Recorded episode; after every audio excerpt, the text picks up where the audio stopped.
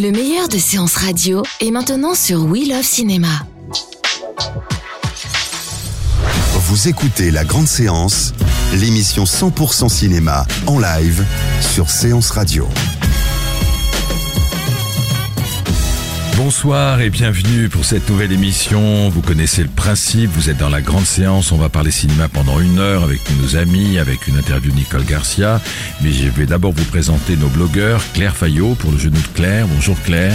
Bonjour Bruno, bonjour à tous. Et puis Antoine Julien, qui est, maintenant vous êtes habitué, co-présentateur de l'émission Flashback avec Antoine Cyr et mon cinématographe. Bonsoir Antoine. Bonsoir Bruno. Nicolas Balazar, rappelez-nous comment on peut intervenir dans l'émission et ne pas hésiter à nous poser des questions. Bonsoir, donc euh, tout à fait. Pour intervenir, euh, c'est via les réseaux sociaux, Twitter, Séance Radio avec le hashtag La Grande Séance ou sur notre compte Facebook, Séance Radio. Alors dans un instant, on fera les top et flop euh, du, box-office. Comme on en a déjà parlé la semaine dernière, on parlera des démarrages, mais des continuations aussi des films. Évidemment, euh, nos, amis qu'on vient de citer à l'instant, Claire et Antoine, euh, feront leur cinéma. Dans les événements, nous parlerons du festival du, film d'Arras et du festival, du film de Sarlat. Et puis le débat qui est très intéressant, surtout qu'on vient de sortir Antoine, Claire du, du festival Lumière, et on va parler de, des problèmes de la restauration. Et il y a beaucoup de choses à dire euh, sur ces films de patrimoine dont beaucoup ont été présentés au Festival Lumière et de la restauration. Est-ce que ces films marchent au cinéma? Est-ce que les gens ont envie d'aller voir les films restaurés? Les grands classiques, et Dieu sait si Lumière en a présenté. Et puis, à l'occasion de la sortie de Jack Reacher 2, euh, le blind test, euh, j'espère qu'il sera facile. Je pense qu'il sera pas trop difficile parce qu'il est pas si vieux que ça, notre ami Tom, notre ami Tom Cruise. Donc il sera euh, 54 ans bah oui, bah voilà, voilà, vous, vous êtes jeune Claire. Mais donc voilà, ce sera un spécial euh, Tom Cruise euh, pour euh, ce blind test. Dans un Ah. instant, on parle des tops et des flops. La Grande Séance, le box-office. Dans un instant, on écoutera notre amie Nicole Garcia, réalisatrice du Mal de Pierre, qui sort aujourd'hui. Eh bien, son film a pas mal démarré. Alors, on a des chiffres tout frais, mais c'est simplement les séances de Paris. Pour le moment, je suis désolé, on n'a pas les séances de la province ni les séances euh, Paris-Périphérie. En tout cas, le Mal de Pierre fait 2100 spectateurs à Paris intramuros, ce qui est plutôt un bon démarrage euh, qui peut aller, si on fait des petits calculs, euh, jusqu'à 12 000, 15 000, pourquoi pas ce soir. Et puis après, il y aura le chiffre France. Le coefficient, pour le moment, Paris-Province est de 2,5, mais il peut être peut-être à 3. Donc c'est un bon démarrage. Je pense que Nicole Garça, qui était très nerveuse, vous l'entendrez tout à l'heure, euh, sera contente. Brice de Nice est derrière et derrière Mal de Pierre, puisqu'il n'est qu'à 1400 entrées, toujours Paris intramuros. Peut-être que le Paris périphérique va un peu corriger ce, Oui, la province aussi. euh, un peu, oui, la province aussi, mais en même temps, Brise de Nice, c'est un film plutôt de l'après-midi hein, que du soir. Donc Mal de Pierre, c'est plutôt un film du soir. Donc pour le moment, on va voir, on fera les comptes un peu plus tard. Mais pour C'est le pas moment, le même public. c'est pas le même public. Et puis euh, l'accueil euh, critique de Brise de Nice a été super sévère. Vous êtes d'accord, mes amis Oui, hein oui, oui, A été rude. Hein oui. Moi, je suis pas tout à fait d'accord, mais bon, on en discutera peut-être. On Voilà. discutera, oui. Euh, Jack Reacher, 1500, Paris Intramuros, qui est plutôt un bon chiffre. Euh, pour les continuations, eh ben, on est à 443 000 entrées pour l'Odyssée euh, sur la France en une semaine. Ah, c'est pas mal, hein, Antoine. bon, c'est décevant quand même. C'est décevant? Faut Ah rappeler, ouais, mais- oh, rappelons quand même très en quelques mots hein, le- la sortie du film, énorme sortie, énorme promo, énorme budget, énorme ambition. Euh, Image magnifique. euh, C'est c'est- c'est- c'est correct. Claire c'est- dit son petit mot parce qu'elle défend à mort le film. Elle a non, raison, non, mais c'est bon. par rapport mais- vraiment aux, aux attentes qui étaient, Ouais. je pense, vraiment euh, Ouais, mais autour les a- du film et, et le résultat final. Oui, mais Antoine, les attentes, euh, elles étaient, elles étaient modérées parce qu'on sentait quand même une petite, euh, Une réticence? une petite réticence. Ah oui, on sentait une réticence, même du côté de la, la production. Ils se demandaient est-ce que ça va marcher, euh, parce que la, la critique a pas été unanime quand même. Plutôt bonne quand même. Plutôt bonne, ouais. Et il faut qu'il fasse quoi 2 millions Ah, d'entrées 2 millions au moins. Alors on peut penser qu'avec les vacances de la Toussaint, si le bouche à oreille est pas trop mauvais, ça peut aller à au 2 Au million et demi, euh, deux, euh, vraiment, c'est Ouais. bouche à oreille est très bon. Ouais, donc c'est pas c'est pas une super réussite. Tim Burton, il est à un million d'entrées, ça c'est plutôt pas mal. Le le le, le record, c'est côté euh, côté français, c'est Radin.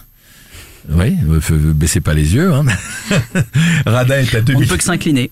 On Les gens ont dépensé leurs sous ça. pour voir On peut Radin. s'incliner, Voilà. Après, ils Eh font ben- peut-être des économies. Voilà, et 2 millions d'entrées quand même, au bout de la troisième semaine, et il, il peut aller au 3. Avec la Toussaint parce que les gens adorent Danny Boone. Donc euh, voilà, on a à peu près tout dit. J'ai pas les chiffres de, de ma vie de courgette, mais il faut inciter vraiment. euh, Allez-y, allez-y, absolument. absolument, euh, Absolument. inciter les gens à aller la voir parce que c'est c'est c'est vraiment un très très très bon film d'animation. Dans un instant, on se retrouve avec vous, mes chers blogueurs. À tout de suite. La grande séance, l'actu cinéma des blogueurs. Honneur aux dames, Claire. Ah oui, d'accord. Donc, euh, vous allez nous parler de Disney, d'une exposition chez Art Ludique.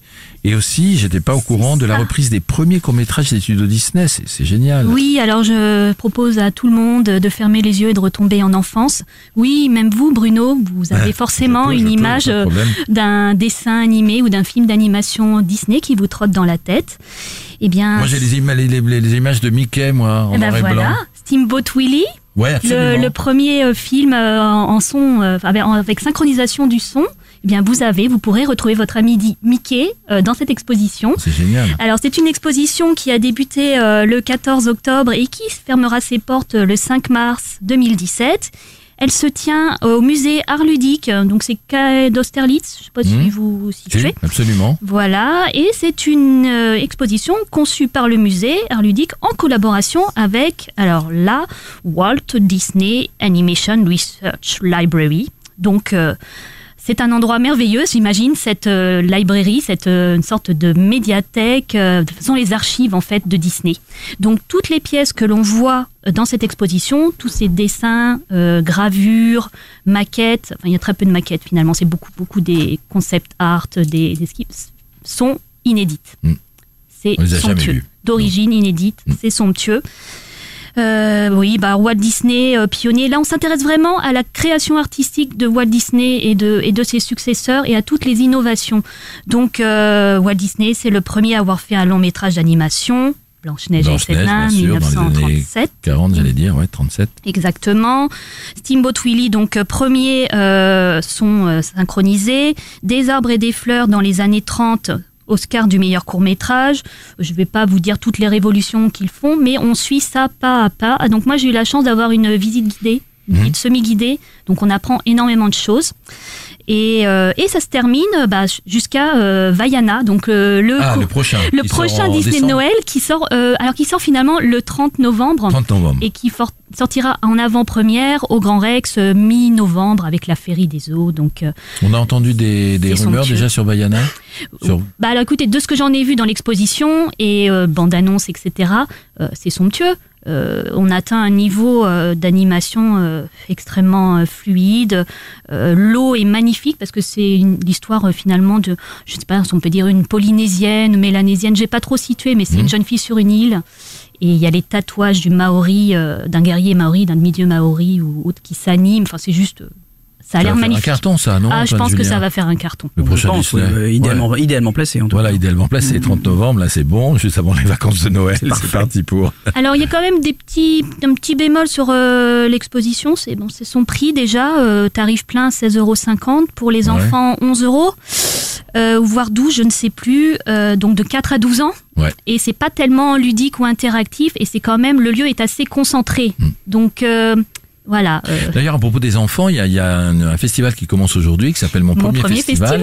qui est génial, il faut le dire, parce que euh, on, on y a pensé depuis plusieurs années. C'est des tout petits petits. Alors, La plupart Oui. du temps, quand on dit c'est un film à voir comme Ma vie de courgette, c'est pas pour les tout petits, quoi. C'est à partir de 5, 6 ans, 7 ans. Or là, mon premier festival, c'est pour permettre aux, aux tout petits d'aller voir des films, non pas que à la télévision, puisque les parents, ne, voilà, c'est même, mais au cinéma le plus tôt possible. Donc à 2-3 ans, euh, on peut aller voir des films. Je crois que c'est là, c'est 4 euros la séance. Enfin voilà, Voilà. intéressant. Mon Donc, premier euh, festival, c'est jusqu'à dimanche, je crois. Oui, je crois aussi. Et alors justement, en parlant euh, de Bouchou qui veulent aller au cinéma pour la première fois, eh bien, je leur conseillerais, enfin, je conseillerais aux parents de les emmener voir Alice Comedies. Dès l'âge de 3 ans, vous pourrez retrouver quatre films, quatre trésors de Disney. Ça s'appelle quatre trésors retrou- retrouvés de Disney. Et alors, je vous cite les titres Le Pestacle de, du Far West, La Maison hantée, Alice chef des pompiers, Une journée à la mer. Et on peut les voir où Et donc, bah, ça va euh, sortir euh, en salle le 7 décembre 2016. Ça dure trois quarts d'heure, enfin 42 Ouais. minutes pour être exact. Et euh, tous les courts-métrages sont situés, euh, ont été créés entre 1924 et 1926. Et les enfants donc, avant euh, Mickey et Steamboat Willie. Donc, euh, voilà, allez-y. Version restaurée, bien sûr. Alors vive Disney. Antoine, Julien, euh, donc euh, on sait que vous co-présentez avec Antoine en flashback et puis euh, vous avez le blog Mon Cinématographe. Vous étiez à Lumière et c'était bien. Et c'était bien. C'est toujours bien. C'était bien à cause de Catherine Deneuve ou c'était bien tout court Euh, non, c'était bi- bien. euh, D'abord, grâce à la programmation. Euh, je crois qu'il faut vraiment. euh, c'est ce que j'avais dit un peu la semaine dernière, mais c'est vrai, c'est l'éclectisme de la programmation qui euh, qui est assez frappant, euh, allant de voilà d'une des pionnières du cinéma que je ne connaissais pas, Dorothy Arzner, dont j'ai découvert euh, certains films, et qui est une réalisatrice tout à fait intéressante.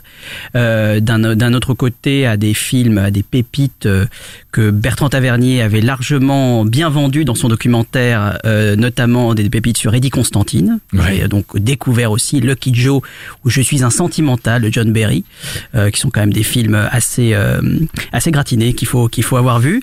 Euh, et puis et puis il y a aussi surtout ce que j'ai beaucoup aimé, c'est que toutes les séances, il faut vraiment le, le, le dire, toutes les séances sont présentées par un acteur, un cinéaste, un critique, un historien.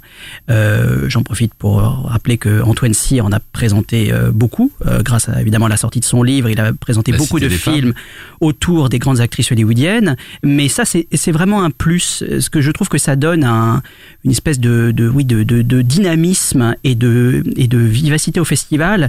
Et ça, je pense que c'est un souci de réel de Thierry Frémaux, de, vraiment de faire partager le cinéma de patrimoine au public à travers toutes ces personnalités.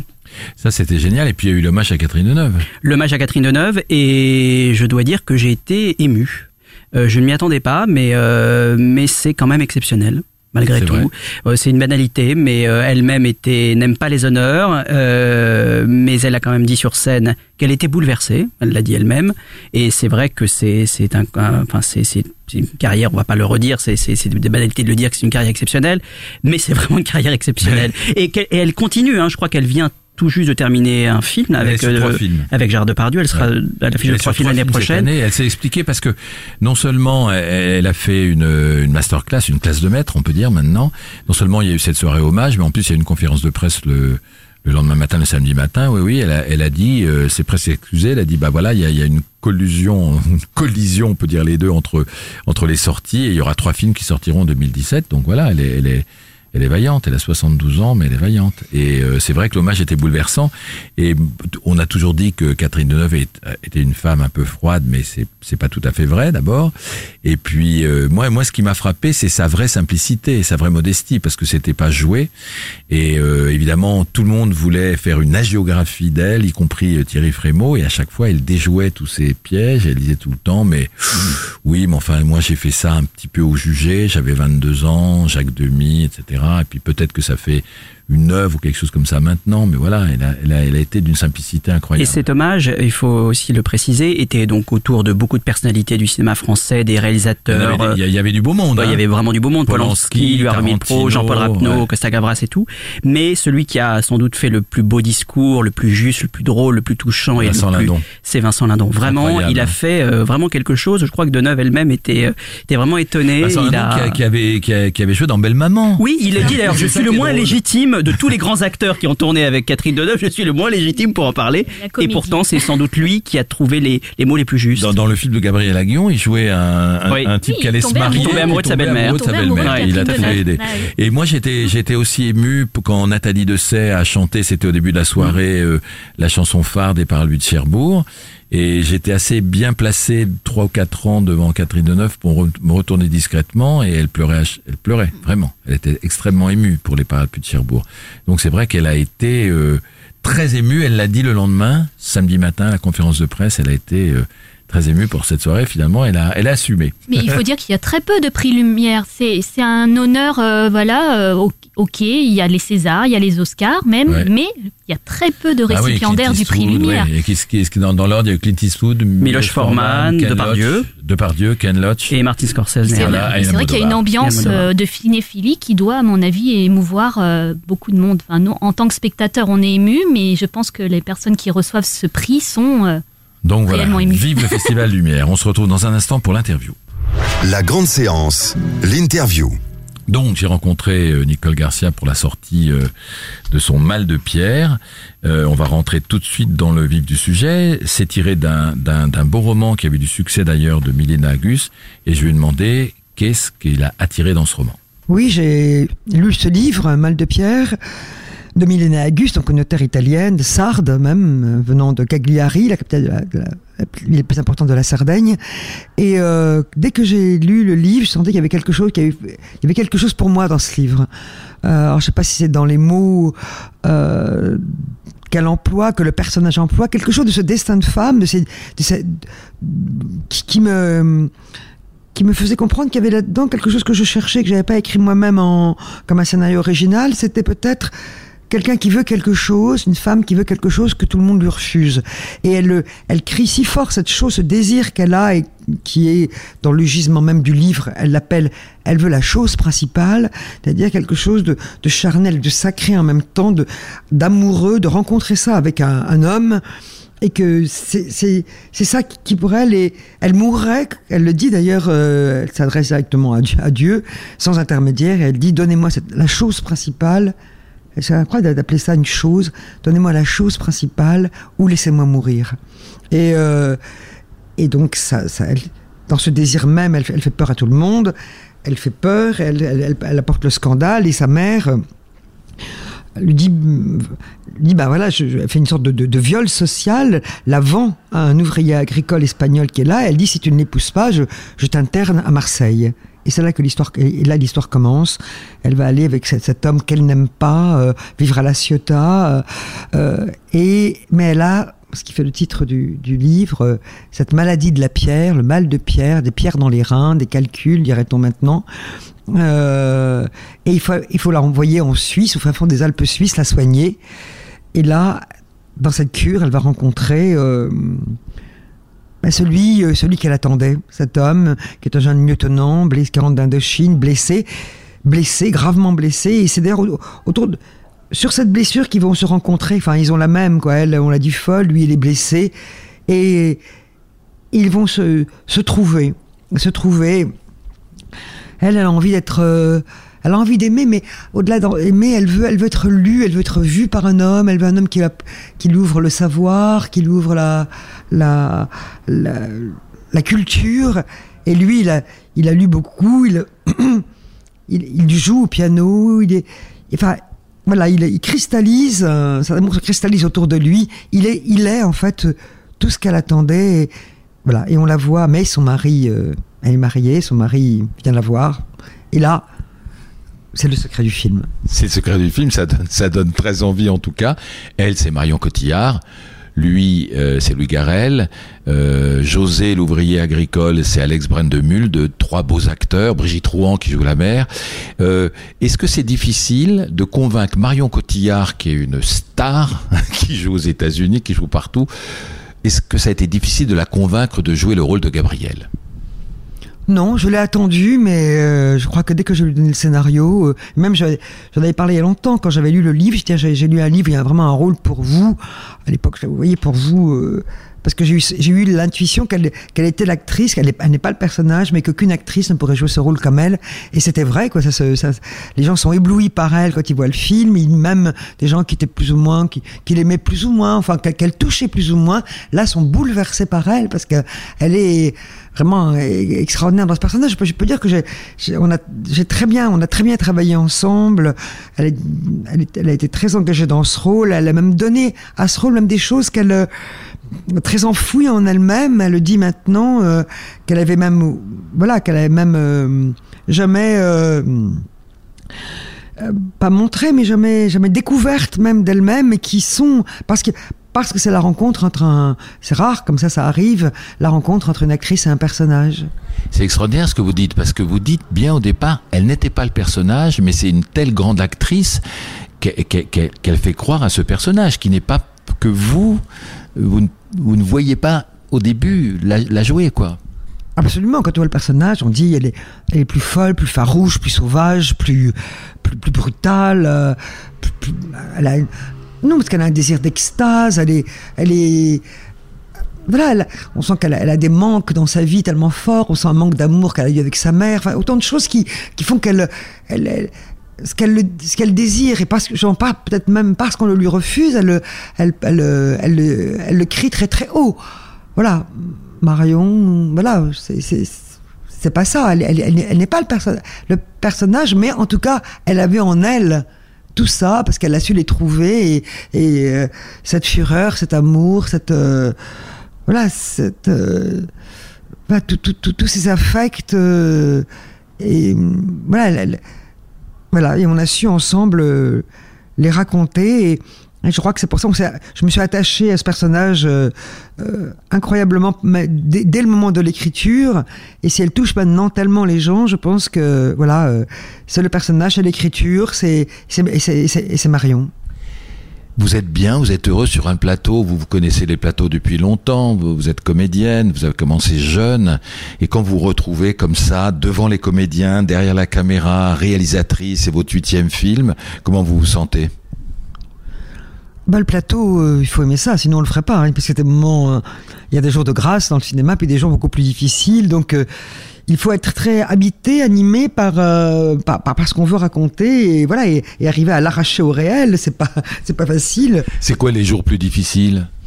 Des jours où euh, bah, ça peut venir de plein de choses, parce que c'est- il y a des principes de réalité, on rêve des choses, puis on rencontre la réalité, une mauvaise météo, des acteurs qui euh, parfois sont pas sont pas ne jouent pas dans la strate où on pense qu'il faut que le rôle soit joué, donc il faut on peut se tromper, donc il faut changer de son fusil d'épaule, comme on dit, leur indiquer, euh, trouver une une autre voie pour arriver à hum, hum, pour arriver à ce, oui, à ce qu'on cherche, contrairement à ce qu'on dit de Picasso euh, qui disait je, je, je ne cherche pas, je trouve, moi je dirais je ne trouve pas, je cherche. Je cherche jusqu'à ce que je trouve. Vous avez l'impression que, euh, que tout ce que vous avez fait en tant que comédienne, d'une part, vous aide à diriger les acteurs, et d'autre part, maintenant que vous êtes réalisatrice, quand vous jouez, parce que vous continuez à être comédienne, ça aussi, ça, euh, ça vous aide aussi en tant qu'actrice. Oui, je pense que mon atout le plus grand quand je suis euh, metteur en scène, c'est vrai que c'est- d'avoir été, enfin, d'être actrice, de venir de là.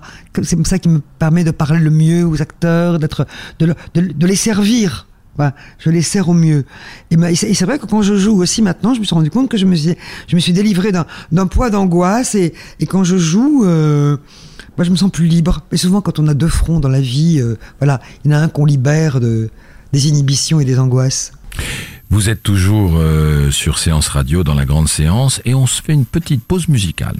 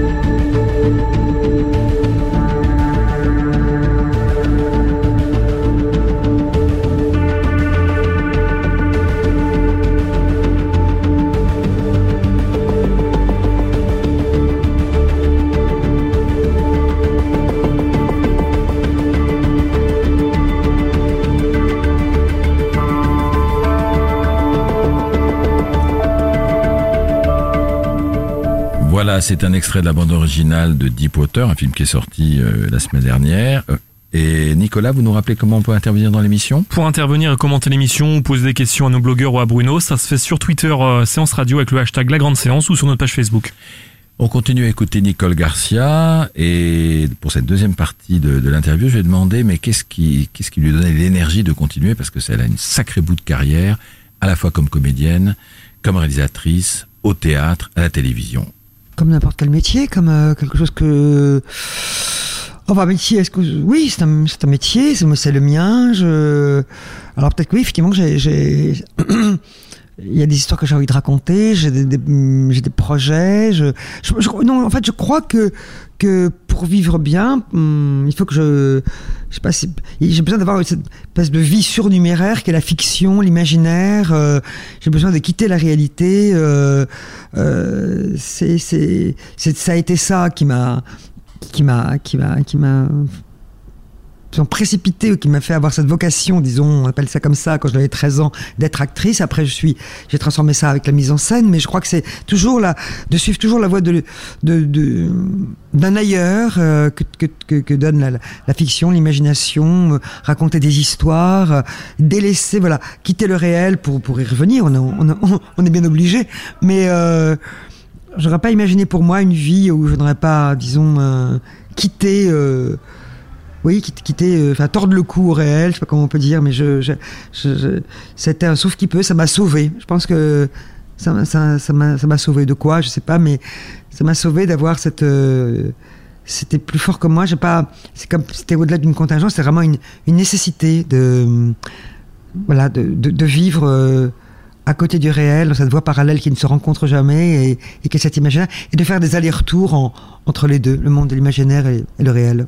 Il a fallu du courage quand vous étiez jeune pour quitter votre votre enfance, pour partir à Paris et pour affronter euh, le travail, le conservatoire, tout ça. Et il fallait, vous étiez toute jeune, il fallait y aller, quoi. Vous vous souvenez de cette période où vous battiez? Ah oui, très bien, mais je m'en souviens. Et bien sûr, c'était, je le porte en moi, c'était hier. Mais euh, je, c'était justement, c'est, c'est pas du courage. Comme quand on, on sent qu'il n'y a pas d'autre choix pour soi, que c'est la seule voie qui va vous rendre euh, euh, la vie acceptable, que la vie, la vie, la vie belle, la vie, la vie qu'on, cherche à avoir. C'est, un- une sorte de génie qu'on a un peu quand on est adolescent. Sent que, sans savoir du tout, sans, sans pas savoir grand chose, que je sortais d'un, d'un milieu où la culture n'était pas quelque chose de prioritaire de chez mes parents, encore que mon père aimait bien l'opéra, comme ça aimait bien, mais c'était tout quoi. Euh, je les avais jamais vus lire, mes parents. Enfin, c'était. Mais voilà. Alors d'où ça vient C'est vraiment entre soi et soi. Quelque chose qui vous dit, bah, il faut que tu ailles par là. C'est par là et par là seulement que tu vas que tu vas hum, risquer ta chance. Mais en même temps, c'est un métier super difficile. Vos enfants, Pierre, euh, Frédéric, qui sont dans ce métier, c'est un métier super difficile. C'est un métier de saltimbanque. C'est un métier qui n'est pas sûr. Vous, vous en avez travaillé toute votre vie. Euh, c'est, pas de la chance. C'est, parce que vous avez réussi à faire ce métier toute votre vie. Et vraiment, actrice, euh, réalisatrice, euh, vous avez pas peur, par exemple? Ah ben, Maintenant, ça y est, Pierre, il est lancé, mais vous êtes d'accord que c'est un métier difficile Mais très, très, très difficile, bien sûr. J'ai vu autour de moi, je vois, je vois des gens, il y a, tellement de gens en plus, de plus en plus, il me semble maintenant qu'ils veulent être acteurs, tellement peu d'élus. euh, Comme mes garçons, mes deux fils ont voulu être dans ce métier. euh, Sûrement, voilà, entraînés par moi, sûrement, parce que c'est vrai que c'est un.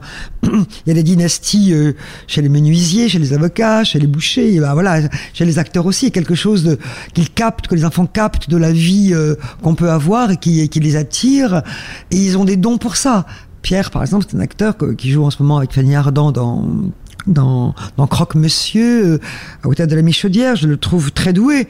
Et Frédéric, euh, qui est, l'aîné de- est un metteur en scène de théâtre, d'opéra, qui a le CDN d'Angers. Et je trouve très doué tous les deux. Mais c'est vrai que j'ai une inquiétude, parce que comme vous le dites si justement, c'est vrai que c'est un métier de, de contrat, un contrat qui s'arrête. C'est comme pas voilà, la, fameuse intermittence dont on parle. Et, euh, et j'aurais sûrement préféré qu'il euh, soit davantage à l'abri, euh, comme dans d'autres professions on peut l'être. Mais c'est comme ça. Voilà, ils ont choisi ça et, et je leur souhaite bonne chance. Le mal de Pierre sort aujourd'hui. Euh, J'imagine que vous avez le trac, euh, comme quand vous aviez le trac tout, toute jeune, quoi. C'est toujours le même trac? Ah oui, le même, ça c'est une constance, le track. C'est le track avant qu'on rentre sur scène, euh, les jours des générales. C'est le track euh, comme aujourd'hui, comme, comme quand un film sort. aujourd'hui, c'est, oui, c'est, bah oui, on fait tout ça, on travaille. Et c'est long, on élabore quelque chose, une œuvre, et voilà, et là, et voilà, maintenant on la présente aux autres, quoi. On la, on s'en délivre en même temps, mais on l'offre pour ceux à qui on, on l'a fait, et donc euh, voilà, il faut qu'il y ait appel, appel du désir. euh, mais je suis contente, hein, je suis contente que le film sorte. Il était temps d'ailleurs parce que j'ai beaucoup travaillé sur ce film. Je crois, Et puis il y a eu Cannes en plus. et, oui, il y a eu Cannes, et Cannes, c'est particulier, Cannes, parce que c'est une grande violence, et puis on allume les hauts fourneaux, et puis l'été passe, et maintenant on rallume tout. euh, donc c'est comme un double allumage, double allumage de la fusée, euh, et j'espère que celle-là va aller, va haut.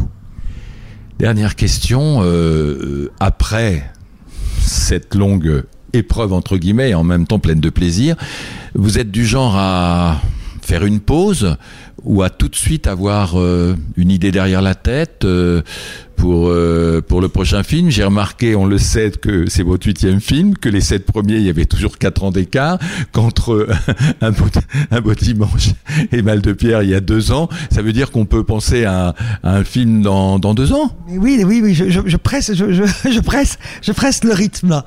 Euh, je dois avoir une horloge en moi qui doit dire maintenant il faut presser le rythme.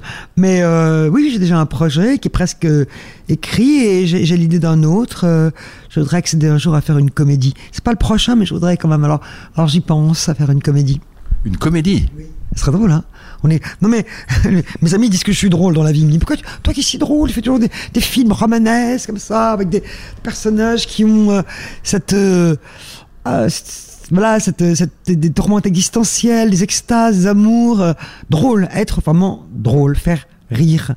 Euh, par exemple, dans, dans Mal de Pierre, il y a un moment, un seul moment où les gens rient, et je suis toujours contente. Alors je me dis, il faut quand même que, moi-même quand j'étais en scène, exemple, deux sur la balance, je faisais rire les gens, et c'est quand même, c'est un plaisir euh, auquel j'ai envie de, de que j'ai envie de, de retrouver. Mais est-ce que je vais en être capable? Je sais pas. J'ai dit toujours que j'écris avec la veine noire du marbre.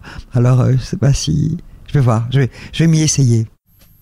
Voilà, elle va s'y essayer, euh, s'y essayer, on lui souhaite de la réussite. En tout cas, en tout cas, Mal de Pierre qui sort aujourd'hui a bien démarré, donc on verra les chiffres pour la France, mais on aura les résultats que demain. Mais le film a bien démarré, tant mieux pour le film et tant mieux pour Nicole Garcia. Dans un instant, on se retrouve avec euh, la séquence événements. Les événements cinéma sont dans la grande séance. Donc, dans nos événements, nous avons le Festival du film d'Arras du 4 au 16 novembre. C'est la 17e édition. Comme chaque année, avant-première, focus sur le cinéma d'Europe centrale et orientale, découverte européenne et puis regard sur tout le cinéma du monde. Il y aura une rétrospective sur la guerre d'Espagne et les films d'évasion, une programmation pour le jeune public, euh, des ciné-concerts, des journées professionnelles, les Arras Days, et puis la compétition, évidemment, une compétition européenne euh, où il y aura neuf longs métrages inédits qui viendront de Géorgie, de Norvège, de Bulgarie, de République tchèque, de Hongrie, d'Allemagne, de Croatie, de Slovénie et des Pays-Bas. Et c'est Jean-Pierre Améris, euh, très bon réalisateur, qui va présider le jury de cette année et qui va décerner l'Atlas d'or. Et puis, Stéphane Brisé sera l'invité d'honneur de cette édition. Il rencontrera le public. On verra ses films, et en général, c'est plutôt les de bons films, euh, les films de Stéphane Brisé. Et il présentera son dernier film, Une vie, euh, qu'il l'a vu ici, pas encore. Euh, Pas encore, mais je vous en avais parlé euh, lors de ma dernière venue, Claire puisque c'est une adaptation euh, du, mo- de- du roman de Maupassant, Alors tout moi, à je, fait. moi, je peux vous dire que j'ai rencontré trois, quatre, cinq personnes qui disent que c'est le film de l'année, que c'est un super, super grand film. Donc, vous voyez, c'est pas mal, hein. Ça, on a hâte de le voir. Hein. Bon. Donc On- ça, c'est une. Hâte de voir en tout cas Judith Chemla, qui est Ouais, une- quelle actrice. Oui. C'est une actrice qui n'est pas encore euh, tout à fait reconnue et qui est Mm. une immense actrice. Et puis, il y a aussi le festival du film de Sarlat, du 8 au 12 novembre, où il fait toujours un foie de canard, non, c'est juste un jeu de mots. Donc, vous savez que depuis 1991, c'est cette petite ville qui est très très belle, qui est, qui est moyenâgeuse, où a vécu Montaigne, accueille un festival. C'est un super beau festival où il y a énormément d'équipes de films. Et surtout, le thème, c'est que les sections cinéma des lycées du coin et même de toute la France euh, rencontrent des réalisateurs. Ils fabriquent des petits films dans les rues d'Arras. Et voilà, c'est c'est c'est c'est vraiment un festival passionnant. Euh, il y aura beaucoup de beaucoup d'invités présents parce que en général à Sarlat, les équipes de films viennent et donc il y a une très belle programmation. Euh, il y aura José Garcia, il y aura Michel Boujna, Nicolas Duvauchel. Et parmi les films, on verra Orpheline de Arnaud Despalières, La Vallée des Loups euh, de Jean-Patrick Bénès, La Confession de Nicolas Bou- Boukrieff avec euh, notre ami Romain Duris. Oui, qui est le qui est une adaptation de Léon Morin Voilà, prêtre je cherchais qu'avait fait Jean-Pierre Melville. Jean-Pierre Melville, Léon Voilà. Morin, prêtre, avec Belmondo. Patient de Grand Corps Malade, dont j'ai vu des, des extraits à la journée distributeur euh, euh, en octobre et qui, qui a l'air assez fort comme film. Oui. Et euh, vous, vous avez Bah, en entendu fait, des, j'ai vu des, extraits aussi euh, au show web hein, pour. euh, C'est l'histoire de Grand Corps Malade, c'est l'histoire de Grand Corps Malade. l'adaptation de son propre livre. Et de, et de ça, donc, sa rééducation suite à son accident. Absolument. Et ça a l'air assez passionnant. Noce, à fond, Nicolas Benamou, Les Derniers Parisiens, La Fine Équipe, et puis euh, Le Cœur en Braille, le, le dernier film du réalisateur, Michel Boujna, qui est acteur et qui est réalisateur.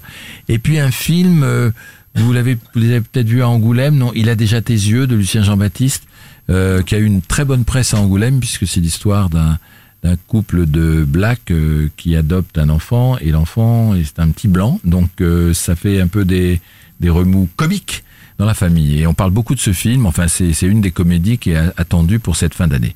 Dans un instant, notre débat. La grande séance, le débat.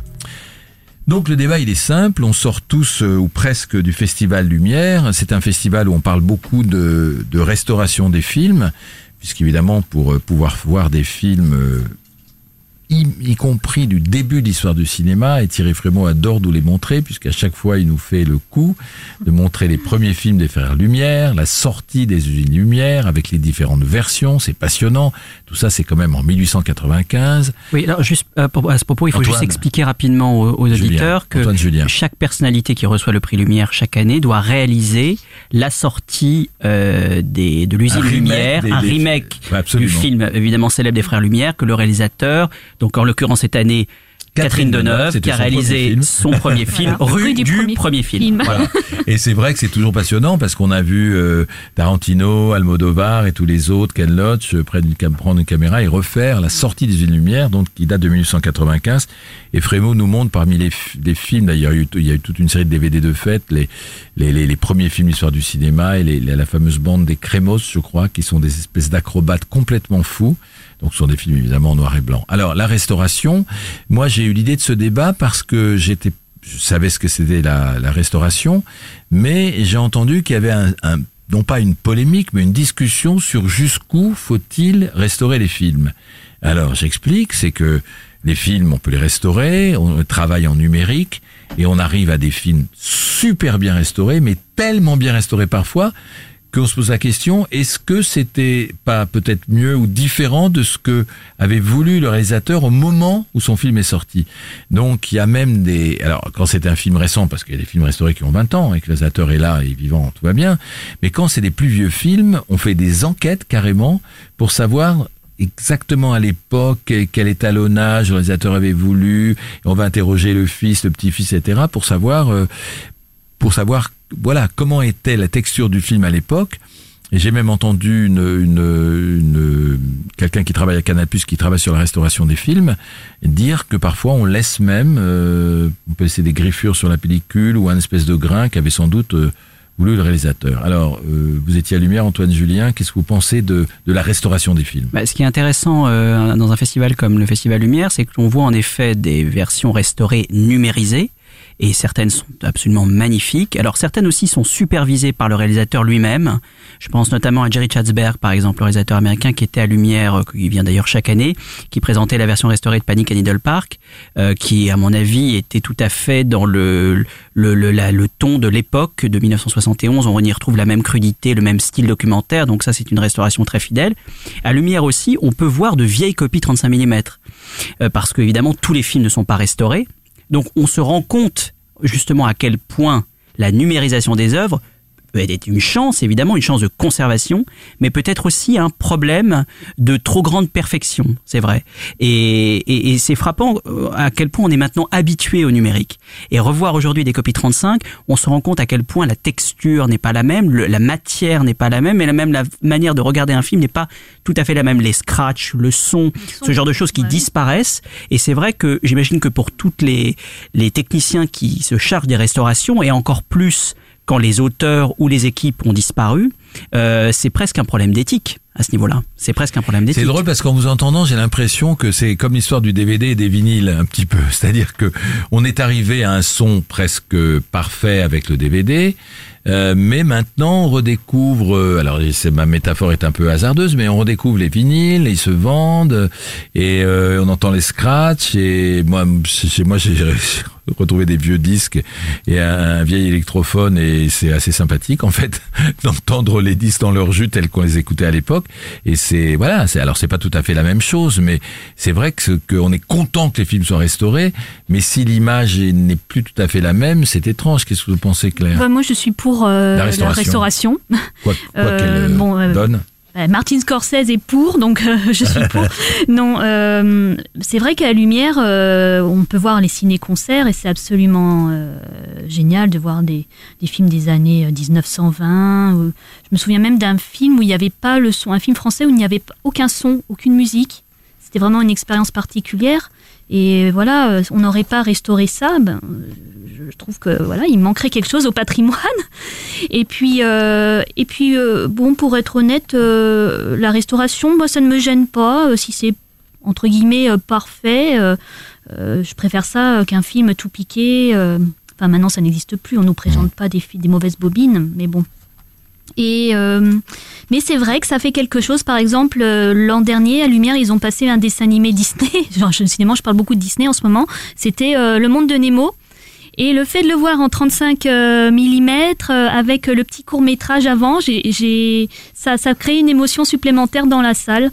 Donc, mais moi, je suis pour de toute façon qu'on voit des films restaurés. c'est c'est important, ça permet euh, aussi de, de parler aussi. Souvent les séances avec les films restaurés, il y a une présentation avant, on a vraiment l'impression d'apprendre quelque chose sur le cinéma. C'est, j'allais dire, un devoir de mémoire, quoi. Et euh, les restaurations sont, sont superbes. Moi, j'ai souvenir euh, d'une restauration du, du guépard. Alors là, pour le coup, l'image, les couleurs, c'était, c'était Non, mais c'est une, euh, c'est une deuxième vie, enfin une deuxième, une troisième, une dixième, une quinzième vie pour pour un film. Enfin, en tout cas, c'est vraiment. euh, Je, je pourrais pas reprocher que c'était trop parfait, puisque oui, non, mais c'est et puis c'est vrai que parfois on a on a l'impression qu'on voit mieux presque les films aujourd'hui que les spectateurs eux-mêmes avaient pu le découvrir à l'époque. Mais euh, mais moi, c'est ça, ça n'est pas quelque chose qui me gêne. Euh, au départ, j'en étais un peu, euh, j'étais un petit peu euh, ré- réfractaire parce que j'étais tellement habitué aux belles versions restaurées 35 mais il y a vraiment un problème qui se pose, c'est la conservation des films. Voilà, c'est c'est un problème mondial euh, que beaucoup de grands réalisateurs, vous parlez de Martin Scorsese, mais d'autres se posent. Et ça, c'est un et, et je trouve que le, le Festival Lumière en est la parfaite euh, illustration. Est-ce qu'à Lumière, ils donnent encore des morceaux de pellicule euh, aux personnes qui font les, les ah j'en cérémonies avais reçu mais pas cette année Ah, pas cette année. non c'est non dommage plus. à Je trouve de- que c'est très symbolique comme geste de Tarantino, nous donner on avait un petit bout de pellicule Voilà. de- des films de voilà, des Tarantino. films de Ouais. Tarantino ou de... Alors on parle de la restauration, ça c'est une chose, mais euh, on sait qu'aujourd'hui il y a plusieurs sociétés de cinéma qui aimeraient distribuer ces films, et notamment il y a Pathé qui a fait un très beau cinéma euh, avenue des Gobelins, le cinéma des Fauvettes, qui est magnifique, qui est tout en bois avec des fauteuils de velours rouge, qui est un endroit magnifique, mais qui n'est pas surpeuplé. Alors euh, le problème c'est que il y a la restauration des films, on a envie de les voir dans des grands sur des grands écrans, écran. mais est-ce que le public suit Antoine Julien Bah, le public, en effet, euh, sur les fauvettes, euh, on a on a eu dans le premier numéro de Flashback euh, Jean-Pierre Lavoignat qui qui est chargé de la programmation, qui a dû constater comme nous que le public n'était pas tout à fait au rendez-vous, mais le cas des fauvettes est un cas particulier puisque c'est un une sorte de multiplex du classique avec des conditions de projection magnifiques, mais un prix euh, malheureusement euh, Conséquent. vraiment Ouais, alors combien on conséquent. paye et on paye 12 euros pour voir un, une 12 version euros, prix de restaurée. la place complète. hein. Donc c'est voilà, c'est un, c'est sans doute un, un frein. En revanche, là où le classique se porte très bien, c'est évidemment dans les cinémathèques. Vous allez à la Cinémathèque française, euh, l'Institut Lumière à Lyon en dehors du Festival Lumière, parce que pas oublier que l'Institut Lumière c'est toute l'année, hein, toute l'année des projections, des rétrospectives, et puis euh, des salles plus historiques euh, comme le Quartier Latin. Euh, vous allez euh, un samedi après-midi au Champeau par exemple euh, pour un, pour un, je sais pas, un vieux film de Dieu Julien Duvivier. euh, je peux vous assurer que ce sera complet. Vous avez le Mac Mahon aussi? le Mac Mahon, enfin on peut, il y a, il y a- Paris est la ville la plus dotée euh, de cinéma. Oui, mais là, Et vous même parlez de pro- ciné- en là, là, vous et parlez en banlieue, même- euh, vous parlez quand même de, de petites niches, mais la- la- le vrai débat, c'est que aujourd'hui, on peut regarder sur son écran de télévision, il y a des, fois des très grands écrans, des vieux films, et il y a d'ailleurs des chaînes de télévision qui passent des vieux films.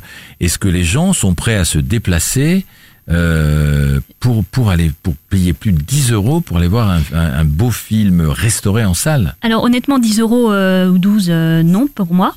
Mais aller dans une, séance dans, dans une, au prix, au tarif normal pour un payer le même prix pour un film classique ou un film récent, j'allais dire. Pour moi, là, je suis d'accord pour le faire, mais il faut qu'il y ait un petit plus. C'est-à-dire qu'il faut qu'il y ait une petite présentation, il faut qu'il y ait un débat après. Sinon, c'est vrai que bon, c'est Ah oui, difficile. C'est difficile. Sinon, euh, effectivement, on peut prendre un Blu-ray et s'installer chez soi. Mais Paul alors, c'est certain que, que, que, que, ce, que ces versions restaurées, pour les distributeurs, c'est une difficulté. Euh, tout départ rose, bien sûr. Et j'ai pu en parler avec euh, Gérald Duchossois, que j'ai rencontré donc euh, pour Flashback Spécial Lumière la semaine dernière. Gérald Duchossois, qui est le cofondateur du marché du film classique, hein, qui est un événement unique au monde, euh, qui regroupe euh, une vingtaine de pays, de nombreux accrédités qui sont vraiment là, et qui comme sont le et marché du film à Cannes, mais sauf que c'est le et classique. qui était la lumière et, Et qui était la lumière. qui va dans d'autres festivals Et non, qui est vraiment euh, uniquement pendant quelques jours pendant le Festival Lumière. Et justement, on a discuté un, assez longuement ensemble des, difficultés euh, que pouvait rencontrer le cinéma classique aujourd'hui. C'est une difficulté effectivement pour les distributeurs de patrimoine de trouver de la place euh, dans les distributeurs salles, hein, parce qu'après on a aussi des distributeurs DVD Blu-ray qui sont très très actifs, hein, et puis on a euh, maintenant toute la chaîne de, de, de VOD ainsi que les chaînes de télévision qui elles aussi ont, ont du mal à, à projeter des films de patrimoine, bien que euh, on sait que des films euh, de, de, patrimoine qui, qui ont euh, 40, 50 ans, des comédies populaires, des grands films d'aventure euh, ont des chiffres d'audience assez élevés, voire euh, très élevés parfois. Et euh, pour les distributeurs salles, donc il y a effectivement un, grand travail de fond qui est accompli par eux et vraiment on le salue parce que euh, ils nous permettent de, revoir ces films de patrimoine en salle. Et effectivement, il faut trouver de la place, donc convaincre les exploitants, ceux qui possèdent donc ces, salles euh, partout en France où il y a un maillage vraiment très très élevé, très soutenu par des associations comme euh, l'AFCAE, euh, donc qui, euh, qui soutient l'arrêt essai, et puis la DRC aussi, donc une agence régionale qui vraiment fait un travail de fond pour soutenir ces salles. Et les distributeurs euh, sont effectivement confrontés euh, souvent à des difficultés, mais font un, très beau travail euh, pour convaincre ces salles de, projeter ces films. Alors en, définitive, je, vous pose la question, Antoine Julien, Claire Fayot, le débat n'est pas clos, mais est-ce que est-ce que vous pensez que en dehors de, des cinémas que vous avez cités, est-ce que vous pensez que voilà, c'est c'est un marché qui peut qui peut qui peut fonctionner, le marché du film classique, Antoine? Ah oui, ouais, et là je pense qu'on est au, on est dans sa dans, dans sa meilleure période parce que Pourquoi? c'est- ben, parce que on parle de la salle bien sûr, mais il y a il faut aussi parler évidemment de la VOD, de des, des très très belles éditions euh, Blu-ray, euh, DVD qui sortent euh, pratiquement chaque semaine. Euh, il faut quand même rappeler que les ressorties, euh, alors euh, je vais je vais être un peu parisien dans mon discours, mais c'est malheureusement la réalité. Mais les ressorties euh, films du patrimoine Paris, c'est un à deux par semaine hein, quand même. Donc euh, donc il y a une vraie vraie euh, une vraie euh, aussi je pense une quand même malgré tout une demande du public hein.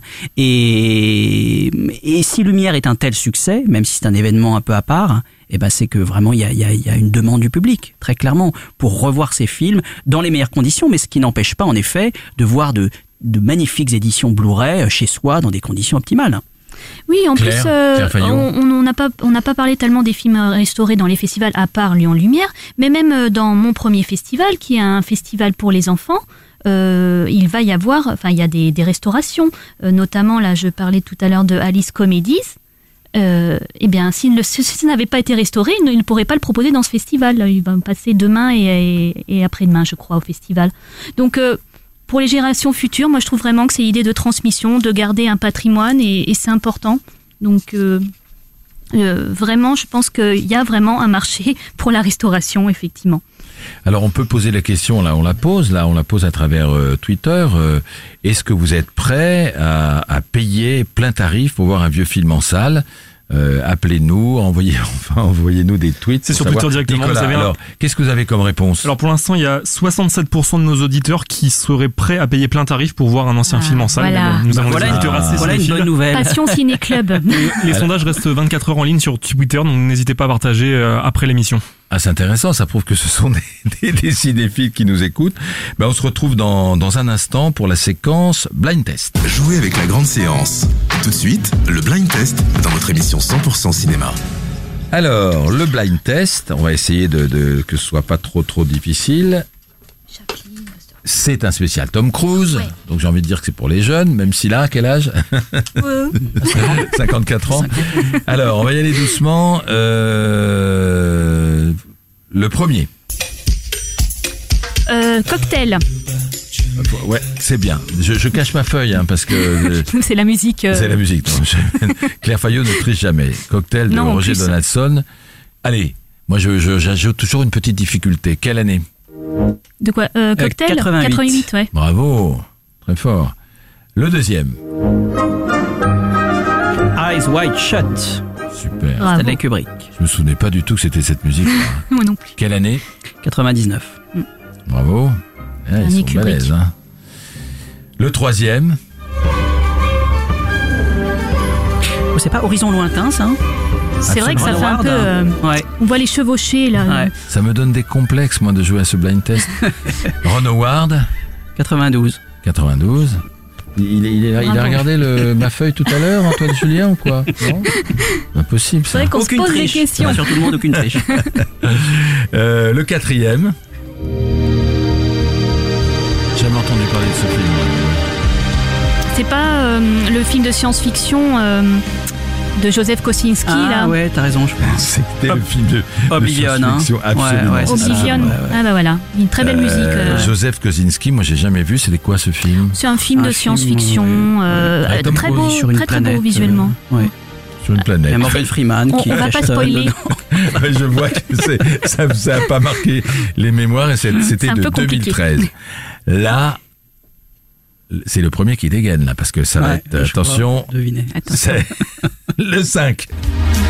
Top Gun Bravo Bien Claire. sûr. Qui alors euh, 85 rapide. je dirais Il a 30 ans maintenant Top Gun. Non, Qui dit 86, mieux je dirais moi. 86. 86, Ouais. 30 ans. Voilà. On, était Le- tous les- on avait tous le- les deux raison. Absolument. Le 6. Alors là, c'est Entretien avec un vampire. Absolument. Ah, Super musique. En, en quelle année Oh là là, je dirais 98, un truc comme Non, ça. plutôt. Non, plus, plus avant. 94, 93, 94. 94. Bravo Oh là là. Antoine. Euh, le 7.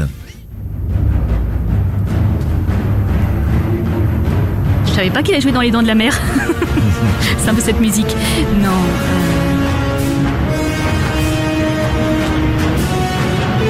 C'est pas la guerre des mondes hein? Si. Ah. Spielberg, La guerre des mondes de Spielberg en 2005. Bravo, bien joué. J'espère que nos auditeurs sont aussi forts. Le huitième. Mission Impossible. Bravo. Lequel Tous. Les Ouais. 5. Ouais, ça je sais pas si c'est le premier, c'est 1996. Ah bah c'est le premier. S'il n'y a le pas les chants russes, c'est que c'est pas le 4. Ouais. C'est tout ce qu'on peut dire. Euh, le numéro 9.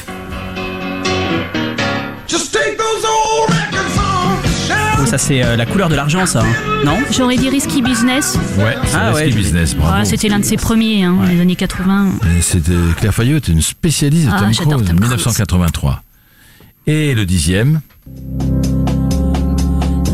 Ah, collatéral. hein. Ah non, j'aurais Non dit euh, le, le remake là, du film espagnol euh, Ah, Vanilla, Vanilla Sky. Sky, hein. Ouais, Bravo, ouais. bravo, bien Ouais. joué de Cam- Cameron Crowe. En 2000. euh, Hein Déjà Oh là là. exactement, de bien. Très bon pour les pour les dates, pas mal pour les pour les titres. Comme on a un petit peu d'avance, avant de conclure, je vais simplement vous demander à chacun, Claire Fayot et Antoine Julien, vos coups de cœur et ce qu'il faut aller voir en salle en ce moment. Ah, ah. Ouh là là. Alors, coup Antoine de cœur, vous en Claire un, un peu parlé euh, pendant le box-office, c'est vrai, ma, vie, Ma vie de courgette de, de Claude Barras, qui est un film. euh, Moi, j'ai eu ma, la larme à l'œil, je dis franchement. Je trouve que c'est un film euh, qui est destiné aux grands enfants, sur un sujet euh, qui aurait pu être euh, glauque et, et terrible, parce que ce que ça raconte, c'est quand même... euh, euh, voilà, c'est c'est en, en, en animation image par image. Hein, c'est incroyable. Il faut, il scénario de il Céline faut une Sciamma. journée pour faire une minute, ou un truc comme ça. C'est ça. hein. Et c'est un travail. J'espère vraiment que le film va rencontrer le public parce que là, ça, ça, On n'a pas les chiffres encore. euh, ça, ça, ça vraiment, ça- oui, ça, c'est à la, à la fois proche. de- ça peut parler aux enfants, ça parle aux adultes. C'est, c'est très émouvant, c'est très Donc, drôle on aussi. peut quand même. Vous dites c'est dur, mais c'est aussi de la résilience. Donc euh, on peut y aller à partir de, de ouais, de- on a envie de dire de 7 à 77 ans, 7 8 ans. Oui, oui, Parce oui, que oui. le film est dur, mais il est plein d'optimisme. On Oui, ah oui, complètement. dire Ah oui, aux oui, non, familles, non, mais il y a- ça, Ça fait peut être vu peur. Pas du tout. C'est une Mm. jolie histoire. Ce qu'on voit pas de choses horribles, c'est plutôt raconté. C'est raconté, des oui. enfants Ouais. qui sont dans une maison pour enfants. Euh, ce- on, on peut dire le, le, le pitch du film. Courgette, c'est un petit garçon. Sa maman vient de mourir, son père n'est plus là, et il va être mis dans un- une maison. C'est pas une maison de correction, mais c'est une maison pour pour enfants un peu difficile. Et en fait, au début, euh, les, les, les gamins autour de lui vont pas être, tous être très sympas. Et puis finalement, ils vont l'adopter. Il va s'apercevoir que que la vie est pas si moche que ça. Il va tomber amoureux. Et voilà, et c'est une belle histoire. Et voilà, je peux pas tout raconter quoi qu'il n'y ait pas de suspense, mais voilà, ça va très bien se terminer. Il va s'apercevoir qu'il peut tomber amoureux, qu'il peut être heureux et que, et que les gens peuvent être solidaires. Vous avez un coup de cœur Bah, euh, oui, moi je vais rester dans l'émotion. En fait, j'ai eu pas mal de coups de cœur ces temps-ci, mais là, il y a quand même euh, moi, Daniel Blake, qui sort. Et j'ai beaucoup pleuré en voyant le film. C'est un, c'est un film qui montre l'absurdité du, du système euh, social. Donc Daniel Blake, euh, qui est cardiaque, euh, qui ne peut plus travailler et qui n'arrive pas à avoir les indemnités euh, chômage, ni à avoir le statut de travailleur euh, Il malade. coincé. Il est coincé. et Il est coincé. Il faut dire, je vous interromps, que, que au- au- en Angleterre, et c'est ce que dénonce Ken Loach, il y a des sociétés privées qui sont déléguées par le gouvernement pour tester. Donc, euh, lui on, il est cardiaque, mais on lui fait des tests qui n'ont rien à voir avec sa maladie cardiaque. Voilà. Donc, euh, d'ailleurs, il se moque d'eux. Et puis, donc, euh, vous êtes apte à travailler. Et en même temps, il peut pas toucher. Et bon, il n'a pas le droit de travailler puisqu'il il a vraiment des pro- problèmes. Mais en même temps, il peut pas toucher de pension, donc il se retrouve dans, dans une position euh, kafkaïenne, absurde. Et il va rencontrer une, euh, une jeune, jeune, femme. une jeune femme qui est aussi en grande difficulté financière, mais euh, il y a de l'humour, il y a un beau message et il y a de la solidarité dans ce film et vraiment je, je le conseille à tous. C'est une palme d'or qui était méritée, Antoine Julien? Euh, pas pour moi. Euh, Pour moi, si je peux doute. parler d'une palme d'or qui serait méritée, en tout cas d'un film, de toute façon, ce, ce jury du Festival de Cannes, on va pas y revenir, mais c'est la catastrophe. Et euh, ils ont oublié un film qui est en train, euh, au vu de la presse qu'il est en train d'avoir, euh, va avoir un accueil triomphal. C'est le film de Park Chan-wook hein, qui sort début novembre, qui s'appelle Mademoiselle, Je ne l'ai pas vu. qui avait été accueilli à Cannes. euh, avec Moi, moi j'ai adoré, mais de- vous, vous dites qu'il y a un bon buzz. Ah oui. Ah oui, oui. oui, très très très fort. ce C'est un film. formidable, une mise en scène mais au cordeau, d'une maîtrise. C'est un film à la fois sensuel, pervers, assez diabolique dans sa construction. C'est un du- scénario Vous pourriez nous dire un tout très retors. Euh, ça se passe au, hein oui, c'est assez compliqué. Ça se passe au 19e siècle, si je si je me trompe pas. C'est une manipulation en fait d'un couple qui veut s'approprier, euh, voilà, un couple d'escrocs qui veut s'approprier le l'argent d'une d'une Ouais. veuve. Et, euh, et il n'y a pas beaucoup de violence, qui est très rare chez Park Mm. Chan-wook. C'est un film par contre euh, avec un assez très très très sensuel Ouais. et, Très sensuel. et, et extrêmement bien construit, très très maîtrisé avec une mise en scène toujours aussi euh, flamboyante. C'est un film vraiment que je recommande. Alors c'est bien d'en parler parce que moi, je, moi, j'en entends pas trop parler et euh, c'est un de mes films préférés de, de Cannes, quoi. Avec et puis il y a Loving qui va sortir aussi. Euh, plus tard, je crois, l'année prochaine. ouais. L'année prochaine, au dé- début 2017, et ça c'était un bon film. En tout cas, merci à tous. euh, toujours, merci. le, le- donc on est, on reste sur les presque 70%, hein, Nicolas, sur l'histoire de des des de ceux qui sont prêts à payer euh, une place entière. Ça, ça me fait super plaisir. Une place entière pour. euh, on est à presque 60% maintenant. 60%. Ça a un petit peu baissé. Ah, je vais voter, ça va remonter. voilà, il faut, voilà, il faut aller voir les, les films en salle. Donc, on va se retrouver. Et les ciné-concerts aussi, n'oubliez pas les ciné-concerts de films anciens, c'est top. Et on les trouve où les ciné-concerts de films anciens Dans, bah, dans certains festivals ou même certains cinémas euh, organisent ça avec un pianiste en live et c'est parti. Merci Claire Fayot, merci Antoine Julien, merci à tous. Euh, je vous rappelle que bon, on se retrouve euh, évidemment euh, mois prochain, au début du mois, le premier mercredi de- du mois de novembre. Et en attendant, euh, vous nous rappelez Nicolas comment on peut intervenir dans cette émission. Pour voir euh, toute l'actualité de la radio et de l'actualité du cinéma, c'est sur Séance Radio sur Twitter.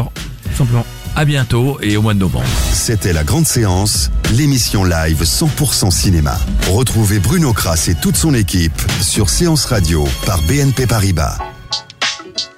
Retrouvez l'ensemble des contenus séances radio proposés par We Love Cinéma sur tous vos agrégateurs de podcasts.